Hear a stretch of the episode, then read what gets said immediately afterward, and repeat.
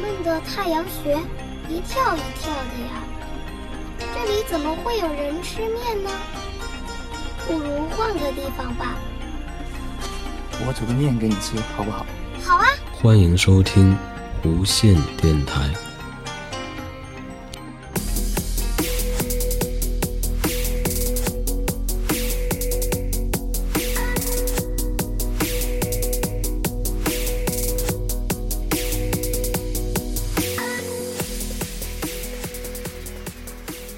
好，欢迎收听新的一期弧线电台。那青蛙呢？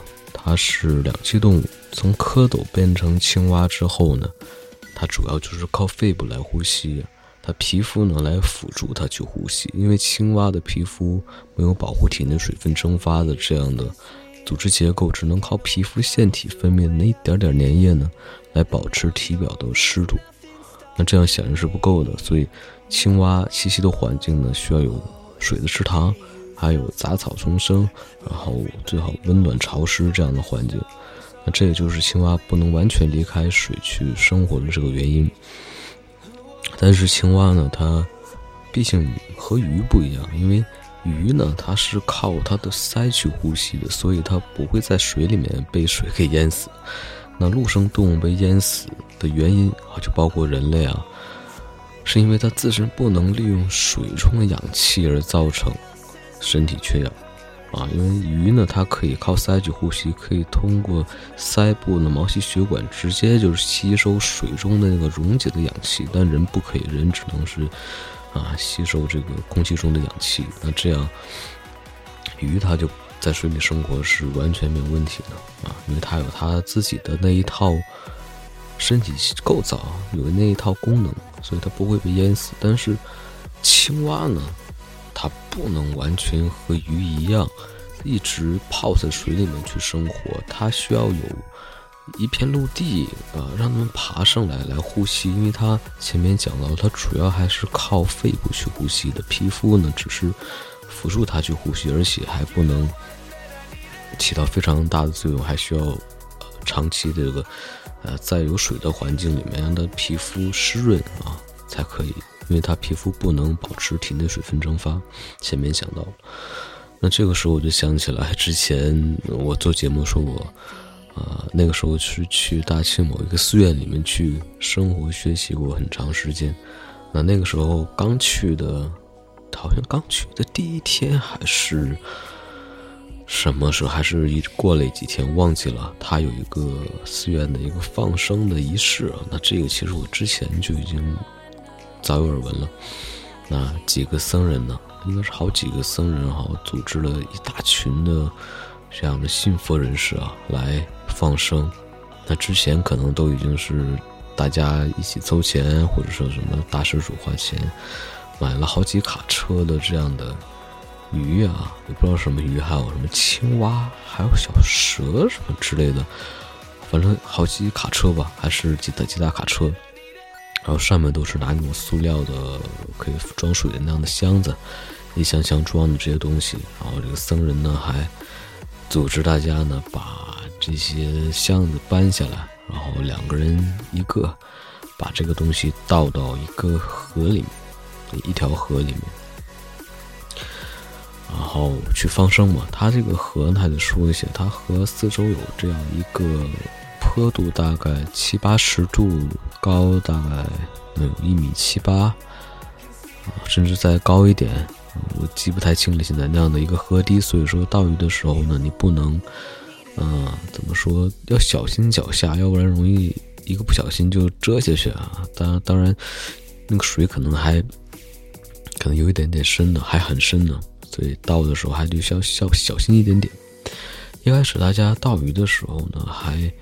没有什么太让我就是能感觉呃值得关注一下，就是往里面倒鱼嘛。但是当大家这个搬来一箱箱的这个小青蛙，那个青蛙可能不是很大，也就比巴掌还要小一圈那样的，可能半着这么大，我也我也记不太清了。那样的青蛙往河里面倒的时候，我就发现了一个很很重要的问题。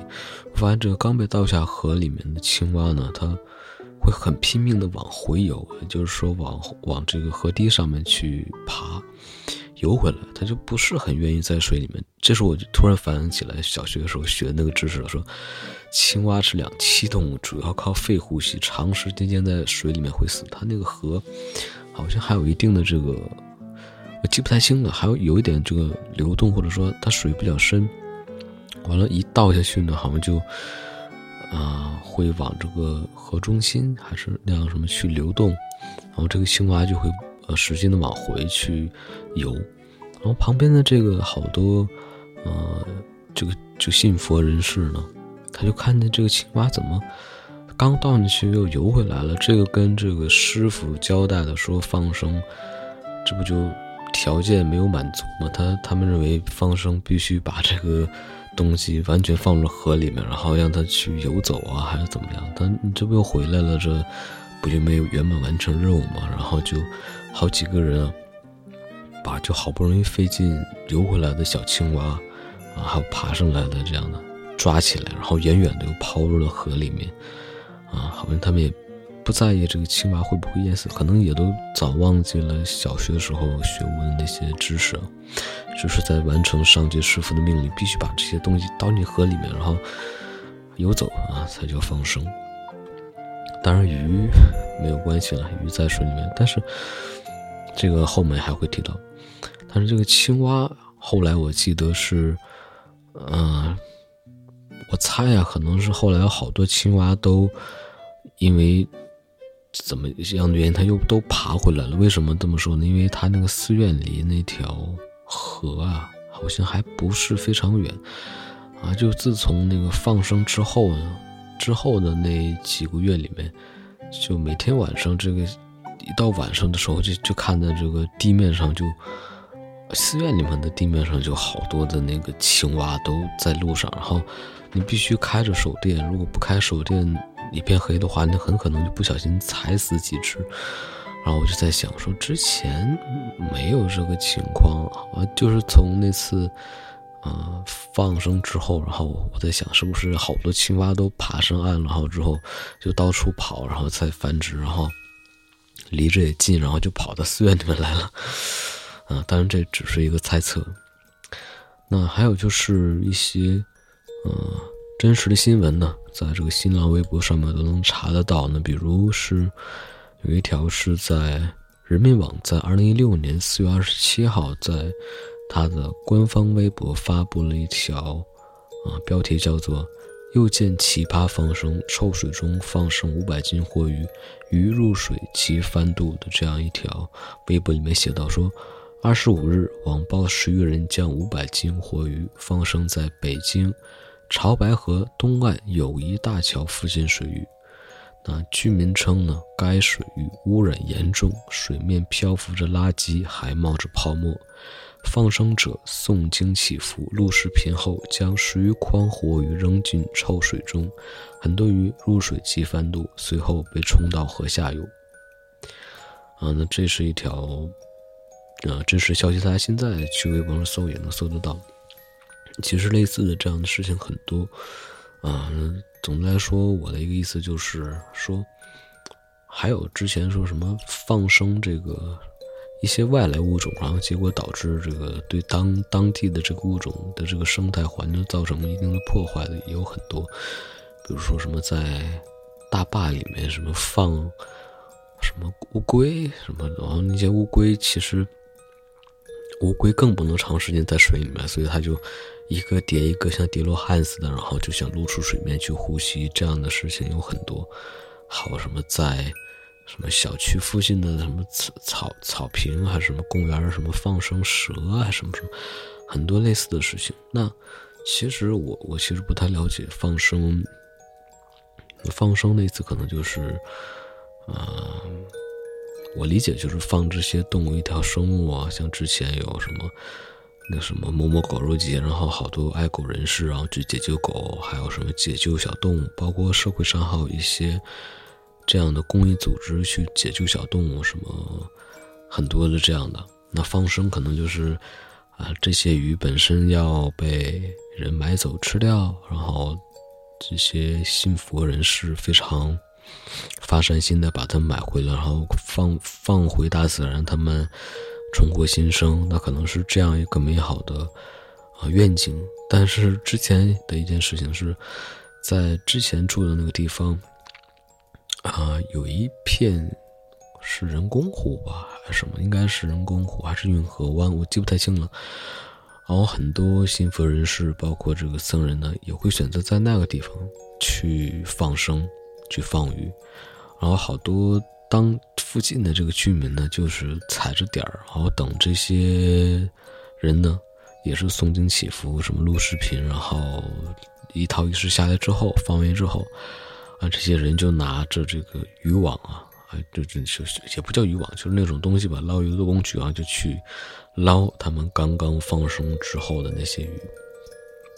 然后有的可能也都还没有走的那么快，也也看见了，但是也就不在乎了，因为反正我这一套仪式做完了呢，之后会啊发生什么事情和我好像也没有太大的关系。很多这些嗯，其实放生之后。它这这些动物的命运其实没有没有太大的改变啊，当然当然也有改变的，但是确实有一些嗯现象，有一些事情，包括前面说的，说这条水域呢是啊污水河，或者是排放什么一些化学原料啊，已经污染很严重，但是你把这些。